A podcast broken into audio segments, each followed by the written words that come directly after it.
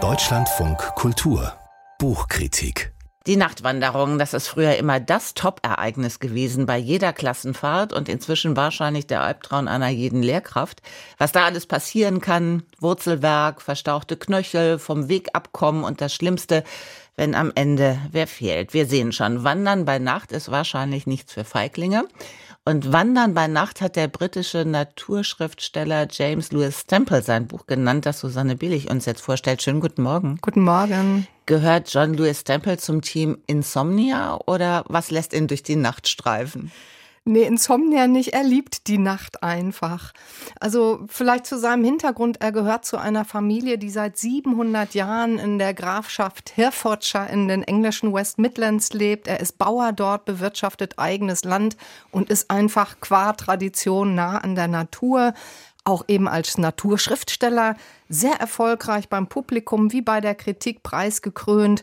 Und zu Beginn seines Besuches äh, beschreibt er ganz nett, wie er sich so in die Nacht verliebt hat. Er ist als Teenager oft in einen Pub gepilgert und äh, das war der einzige, der irgendwo in der Gegend auch mal ein Bier an Jugendliche ausgeschenkt hat. Und bei diesen ersten Nachtwanderungen hat ihn die Nacht so richtig gepackt und für sich eingenommen. Und von welchen nächtlichen Erlebnissen erzählt er jetzt? Also man muss wissen, das ist so ein schmales Büchlein, das hat gerade mal 100 Seiten und das enthält vier Kapitel, das sind so vier erzählerische Miniaturen. Wir tauchen mit ihm zusammen viermal in die Nacht ein, auf vier Wanderungen, die durch vier unterschiedliche Lebensräume führen. Da geht's durch den Wald, einmal am Fluss entlang, dann über die Hügel, einmal über die Felder. Und das passiert eben auch noch in vier unterschiedlichen Jahreszeiten. Und er zeigt sich da einfach als sehr genauer Beobachter. Also er lauscht auf die nächtlichen Klänge, wie sich so die Stimmen der Tiere mit dem Wind vermischen. Er beobachtet, wie die Gestirne am Himmel wandern, dann findet er Wildtierpfade in der Dunkelheit und folgt denen, auch wenn die ihn mal in die Büsche führen und ins Dickicht. Dann ist er ja studierter Historiker und mischt historische Betrachtungen ein, also sinniert über das Leben in der Steinzeit, das da vielleicht mal stattgefunden hat oder findet in der Landschaft Spuren des Zweiten Weltkriegs.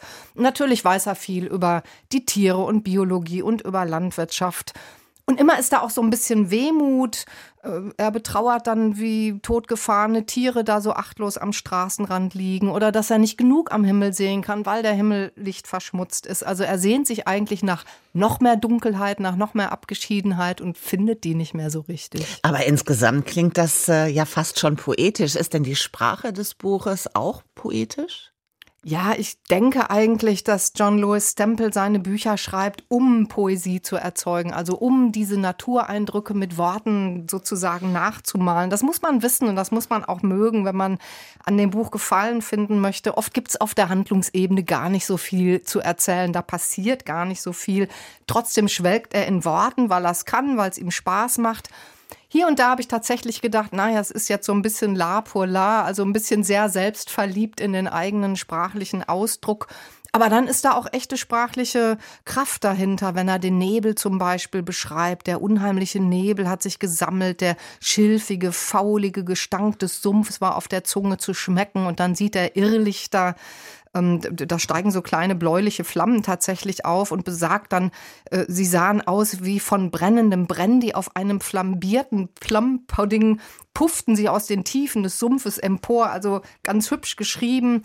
Und dann streut er auch Gedichte anderer ein und Prosazeilen. John Milton mit seinem berühmten Paradise Lost oder Emily Dickinson hat Nachtgedichte geschrieben und natürlich darf nicht fehlen Prosa von Henry David Thoreau. Wer es jemals probiert hat, weiß, fotografieren bei Nacht ist gar nicht so einfach. Gibt es denn in dem Buch auch Bilder?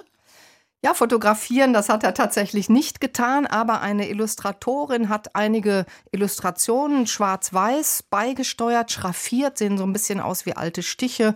Da sehen wir dann einige Landschaften und vor allem die Tiere, äh, denen er nachts begegnet. So eine Fledermaus, die durch die Nacht huscht oder ein geduckter Igel oder ein prächtiger, kräftiger Dachs ist da zu sehen. Ich habe ja eben skizziert, was des Nachts alles passieren kann, aber Sie haben bislang wenig von den Gefahren erzählt. Kommen die denn überhaupt nicht vor?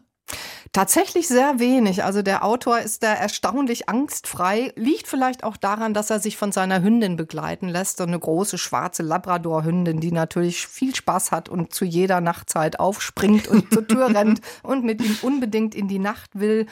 Ein paar Mal erschrecken die beiden. Tatsächlich einmal bei der Begegnung mit einem Dachs, aber nicht, weil der aggressiv geworden wäre, sondern weil man einfach beiderseits überrascht ist von dem plötzlichen Zusammentreffen. Man sieht sich dann an und dann zockeln alle alle Parteien in verschiedene Richtungen auseinander. Das war's dann mit der Gefahr.